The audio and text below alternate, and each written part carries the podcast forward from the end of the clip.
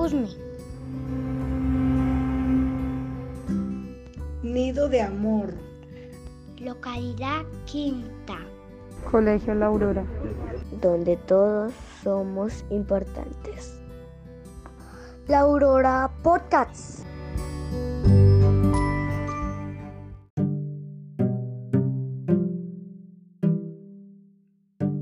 Relatos maestros.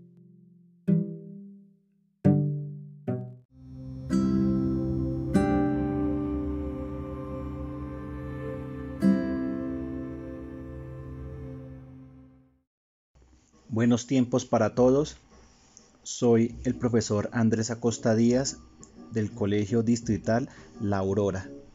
En el día de hoy les voy a compartir la lectura de un texto que escribí llamado El haz de luz de una escuela en cuidados intensivos, el cual nace y se desarrolla a partir de una jornada de reflexión pedagógica a la cual nos invitó la Secretaría de Educación de Bogotá en tiempos de COVID-19 y aprendizaje en casa. Tiene un epígrafe del maestro colombiano Leandro Sabogal que dice, Escucho aves en mi cabeza, me lamento al pensar que están enjauladas, imagino que sufren de calambres en sus alas, apretujadas en mis estrecheces mentales. A la pregunta, ¿cómo he respondido a los desafíos educativos en estos tiempos de pandemia? Voy a apoyarme en el célebre cuento de Edgar Poe llamado El Pozo y el Péndulo. En dicho cuento, Poe describe la situación de ansiedad creativa de un prisionero durante la guerra. Este es víctima del despiadado encierro que le causa una crisis de psicosis frente a unos verdugos reales como imaginarios. Ahora bien, en mi caso, como maestro, encuentro una relación con el cuento en razón de verme obligado a vivir encerrado a causa de un verdugo externo llamado COVID-19 para salvarme de él, no en una celda, como sucede al personaje, sino en casa, destinado a convivir con pensamientos, crisis y ansiedades para aprender y diseñar la mejor manera de presentar a mis estudiantes una serie de contenidos y a su vez proponer actividades en favor del desarrollo cognitivo, corporal y emocional. Con relación a esto, a continuación presento un diálogo entre el pozo y el péndulo y el modo como he sorteado respuestas para dar cara al desafío educativo en tiempos de coronavirus. El prisionero de Poe es encerrado y soporta su supervivencia entre el sueño y la realidad. Duerme y al despertar no hace más que encontrar a su alrededor situaciones y objetos que intentan hacerle daño. En mi caso, desde el 13 de marzo de 2020, narro que me vi encerrado, al igual que cientos de maestras y maestros, para salvaguardar la vida de las comunidades educativas.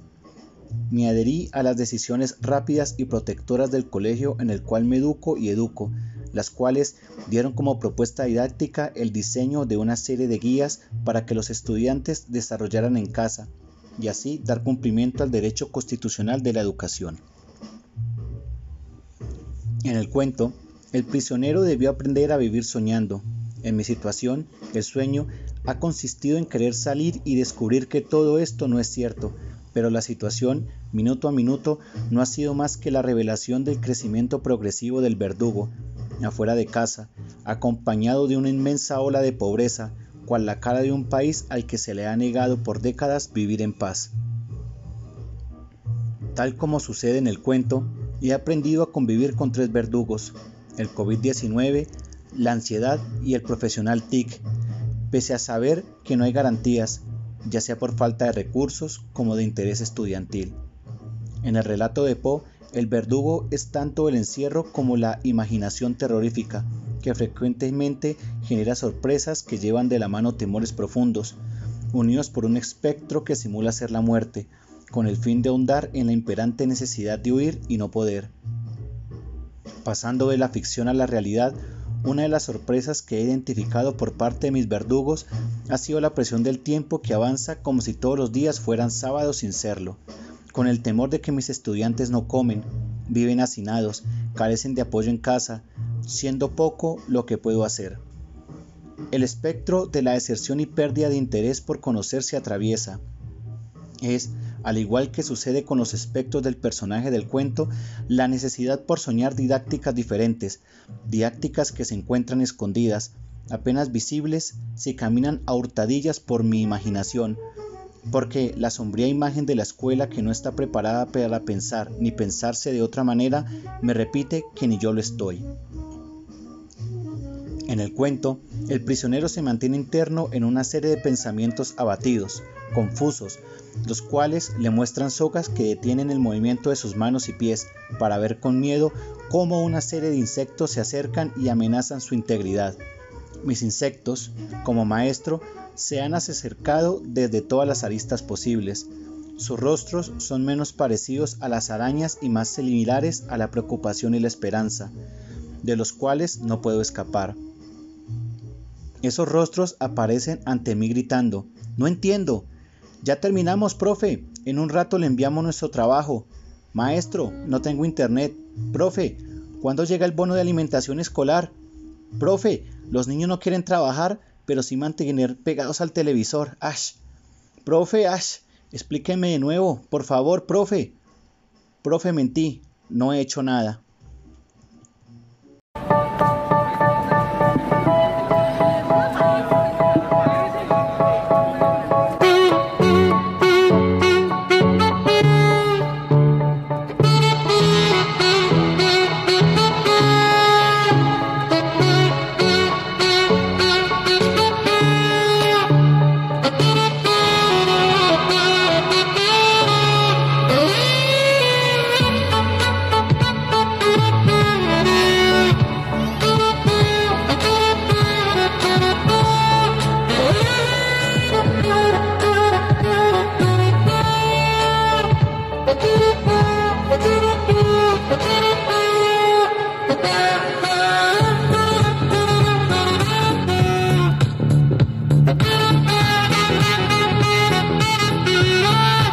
you.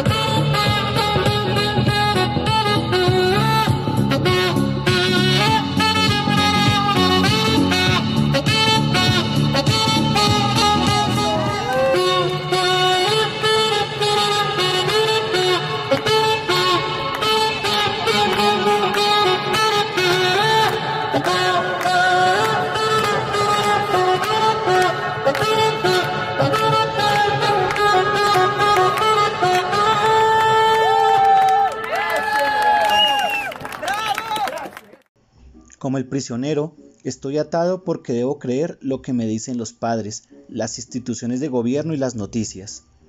Vivir soñando que en realidad apoyan a los estudiantes. Me confundo. No sé si estoy solo o hablando con una pantalla de celular y televisores fríos como la nieve. Al igual que ha hecho poco en el personaje, no hago más que adecuarme a los cambios repentinos, pues cuando mi imaginación me ha alejado de los espectros e insectos, aparece un nuevo problema, una nueva amenaza de los verdugos. En el cuento, Poe ilustra cómo las manos y pies se desatan casi por arte de magia para luego ingresar en un juego nuevo, el cual aparece con un verdugo blanco, alto y delgado, como la parca. Con su rostro inquisidor atormentará al prisionero sin dejarlo escapar. Delato que mis verdugos, por su parte, me presentan nuevos problemas que obnubilan mi visión y atan mis manos. Atentos, con su rostro acechante para indicar que las guías ya no son el camino del aprendizaje, que ahora es el aula virtual, que es preciso convencerme por volver en un futuro próximo al salón sin garantías de bioseguridad y luego, si las hay, no saber cómo hacer, ni cómo ser, ni a qué atender. He estado aplicando estrategias de aprendizaje en guías, un computador y un celular. Como le sucede al prisionero, descubro que la sensación de encierro tiene puertas imaginarias. La principal, en este caso, es una red de redes sociales que me dice, oye, eres libre, mira el mundo que tienes en tus manos, pero en realidad acrecienta mi sensación de encierro en una fantasía de espectros que aparecen y desaparecen con frecuencia, en un país que pese a las almas bondadosas sucumben ante la crueldad de unos pocos que acaparan el poder. De manera palarera, en el cuento, Poe le permite al prisionero sentirse en un espacio grande, en una celda que al parecer es infinita y enorme, pero de la cual no puede salir. Luego, en un corto lapso, esta celda se vuelve pequeña para causar, de repente, la sensación de no sentir nada. Claro, vivo en una dimensión didáctica infinita con la Internet, cuyo objetivo podría ser mostrarme que no hay salida y que la gran cantidad de información que allí habita transcurre por el sendero de la posibilidad, en la cual no siento nada porque en realidad lo siento todo angustia por el mañana y terror por aquellos que encubren y se escudan en el verdugo COVID-19 para ocultar el desangre de los recursos económicos y naturales. Tal como el prisionero descubre que en su celda hay un pozo enorme, amenazante, que intenta tragarlo, así se ha tornado mi imaginario de maestro, cuando el sinfín de puertas cibernéticas se abren e intentan absorberme para ser el profetic que conoce su carácter vacío, sin calor humano, que es asumido como una verdad incuestionable. En el pozo veo también a las familias, pero particularmente a los acudientes de mis estudiantes gritando no saber qué hacer. Ellos también me ven desde los pozos que los están absorbiendo, en el deseo inconsciente por abandonar esta escuela en casa, dado que soy su maestro, y a su vez, cuando debo evaluar y calificar, soy su verdugo ausente, un espectro que está descubriendo un proceso de alfabetización de adultos inconcluso en Colombia, en el cual identificamos el código del lenguaje escrito, pero no lo podemos discernir en medio del discurso de los acontecimientos sociales. Finalmente, Poe, no contento con haber tenido al prisionero agobiado, decide volverlo a atar. No se sabe cómo, pero, además, con la novedad de hacer desaparecer el pozo, para brindar un momento de calma, con un pequeño haz de luz y la perturbación de un sonido de vaivén que va haciéndose intenso. Durante estos meses he visto ese haz de luz y he escuchado ese sonido. El sonido en el cuento es de un péndulo, cuyo fin consiste en cortar lentamente al prisionero. El péndulo se va acercando con la paciencia suficiente para que él sienta temor y así habite un nuevo sueño que lo libre de él. En mi caso, el péndulo se ha configurado en el incremento de los casos de contagio masivo de COVID-19 en las calles, que amenazan con enfermarme y cerrar las puertas a una escuela física, real, de contacto, por lo tanto, necesaria. El haz de luz, que causa una sensación de alivio y libertad al personaje del cuento, ha sido para mí el rostro humano y fraterno de quien comparte el costado contrario de mi cama, la voz de aliento de mis seres queridos, las palabras agradecidas de algunas familias que descubren mis esfuerzos por mostrar un conocimiento desde la distancia. Ese haz de luz es la apropiación de algunas madres, padres, abuelos, tíos y hermanos por ser los maestros que siempre quisieron tener, amables, pacientes y constantes, apoyados en las guías y explicaciones que brindo. El haz de luz como sucede en el cuento, es saber que, una vez construyamos aquello que espante los verdugos y su péndulo amenazante, la mayoría de los estudiantes llegarán con un conocimiento construido en familia, el cual será imposible de borrar.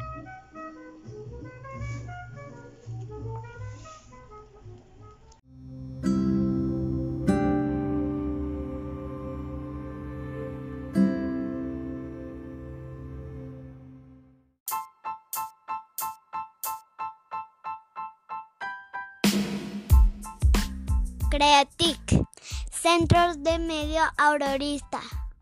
Síguenos en todas nuestras redes sociales. Es muy fácil, Creatic.